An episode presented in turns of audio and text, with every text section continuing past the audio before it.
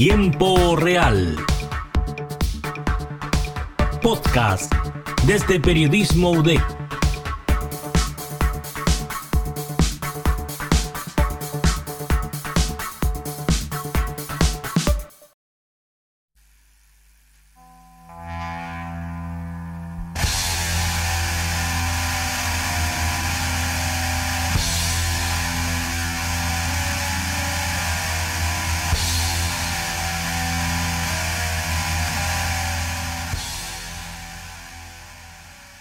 Muy buenas a todos, sean bienvenidas y bienvenidos a una nueva edición del podcast de tiempo real de Periodismo UDEC.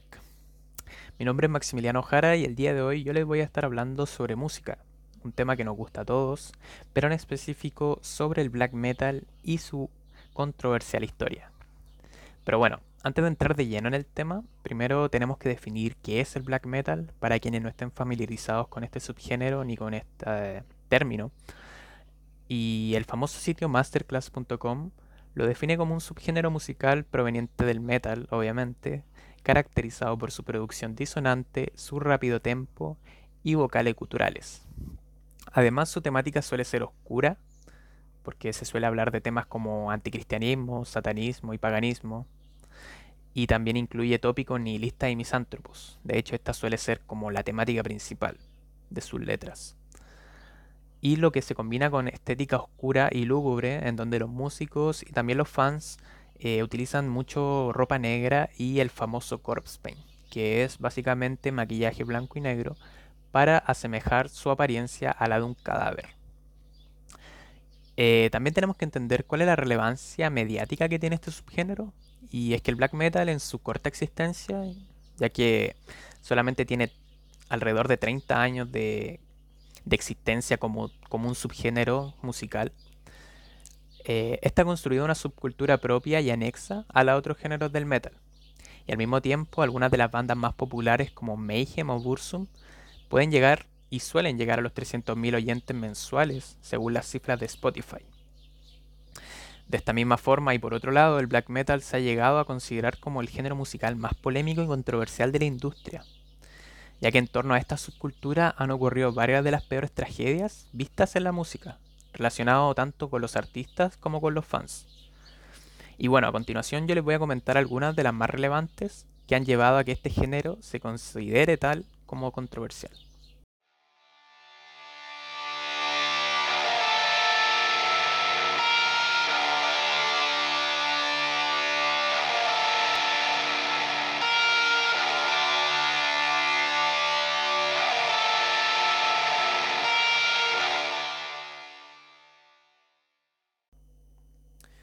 Bueno, antes de empezar a comentar algunas de las anécdotas, situaciones y polémicas que envolvieron este género, hay que contextualizar un poquito. Y es que el black metal, como mencionaba antes, es un subgénero musical que nació en los años 80, 90, principalmente en los países nórdicos como Noruega y Suecia, y que básicamente se concibió como un movimiento reaccionario contra el avance del cristianismo.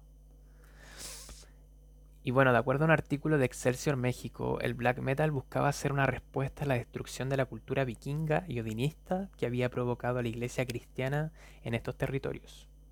Es por esto que surgieron diversos grupos activistas paganos que se dedicaron a la quema de iglesias. Y claro, dentro de estos grupos se encontraban distintos músicos que eran parte de bandas de black metal, tales como Barbie Kernes de Bursum, Euronymous de Mayhem, Samot de Emperor, entre otros. Este levantamiento llevó a que más o menos 52 iglesias fueran quemadas en Noruega. Además que hubo una profanación de 15.000 tumbas con inscripciones satánicas. Y claro, esta fue una de las mayores controversias que envolvió este tipo de música, ya que varios artistas del género terminaron presos debido a este tipo de vandalismo, quienes aparte tenían planeado asesinar a sacerdotes y además incendiar la catedral de Nidaros, que queda en Noruega. Y bueno, como dato freak o dato extra, la Catedral de Nidaros aparece en la portada del disco de The Mysteries Tom Satanas, de la banda Mayhem, uno de los discos más importantes del black metal. Y bueno, esto lo realizaron porque los integrantes planeaban destruirla y querían que coincidiera con la salida del álbum. Sin embargo, la historia de la banda Mayhem no se limitó solo a eso, y es que este grupo ha sido considerado por el popular sitio de música Loudwire Como uno de los más macabros y malignos que han existido. Esto porque en su formación inicial el vocalista apodado como Death sufría una extraña obsesión con la muerte, tanto así que llegaba a cortarse y automutilarse en los conciertos, lo que desembocó en su temprano suicidio pegándose un tiro con una escopeta. Eh, pero eso no es todo, puesto que el guitarrista de la banda, apodado como Euronymous, el cual ya mencioné antes en el tema de la quema de iglesias, tomó una foto del cadáver de Death y la utilizó como portada de un álbum.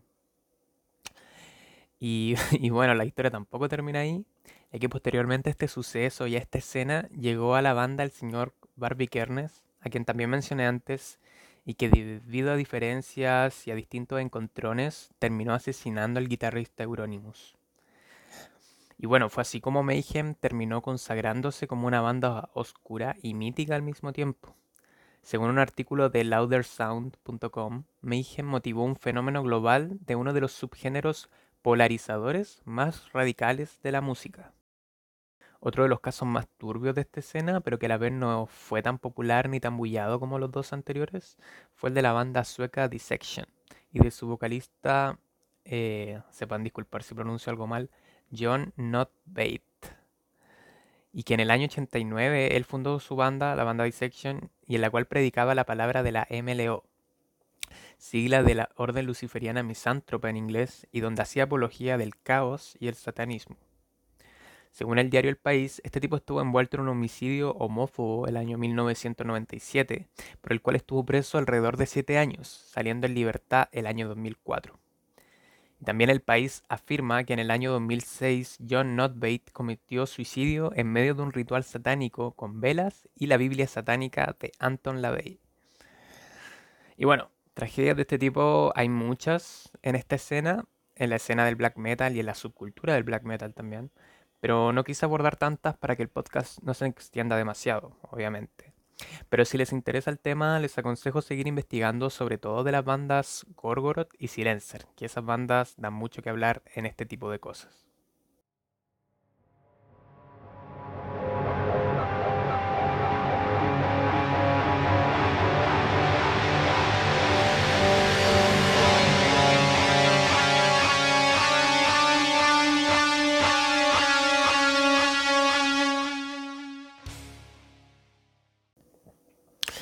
En esta última parte del podcast me gustaría derribar ciertos mitos, ya que no es sano generalizar a los fans o fandom de esta subcultura musical. Y bueno, nunca es sano generalizar en realidad. Y si bien el black metal se construyó con bases identitarias y segregadoras, rozando el neonazismo, como lo establece un artículo de splcenter.com, gran parte de la comunidad seguidora de esta música eh, no forma parte de estas concepciones ni pensamientos. Un ejemplo claro fue cuando el vocalista de la banda Take se pintó una esvástica en un concierto en Alemania, lo que causó indignación y repudio en la mayoría de sus fans y llevó a que cancelaran todos sus conciertos. Eh, bajo mi experiencia propia, yo que soy un gran seguidor del black metal y me fascina toda la historia que hay alrededor de este género, no comparto las ideas destructivas y violentas que se difunden en cierto sector de este círculo. Y bueno, así llegamos al final de este podcast, en donde me gustaría aclarar que yo tampoco busco hacer apología ni vanagloriar nada, y que todo esto es con fines periodísticos. Muchas gracias por escuchar y que tengan buenos días, buenas tardes o buenas noches.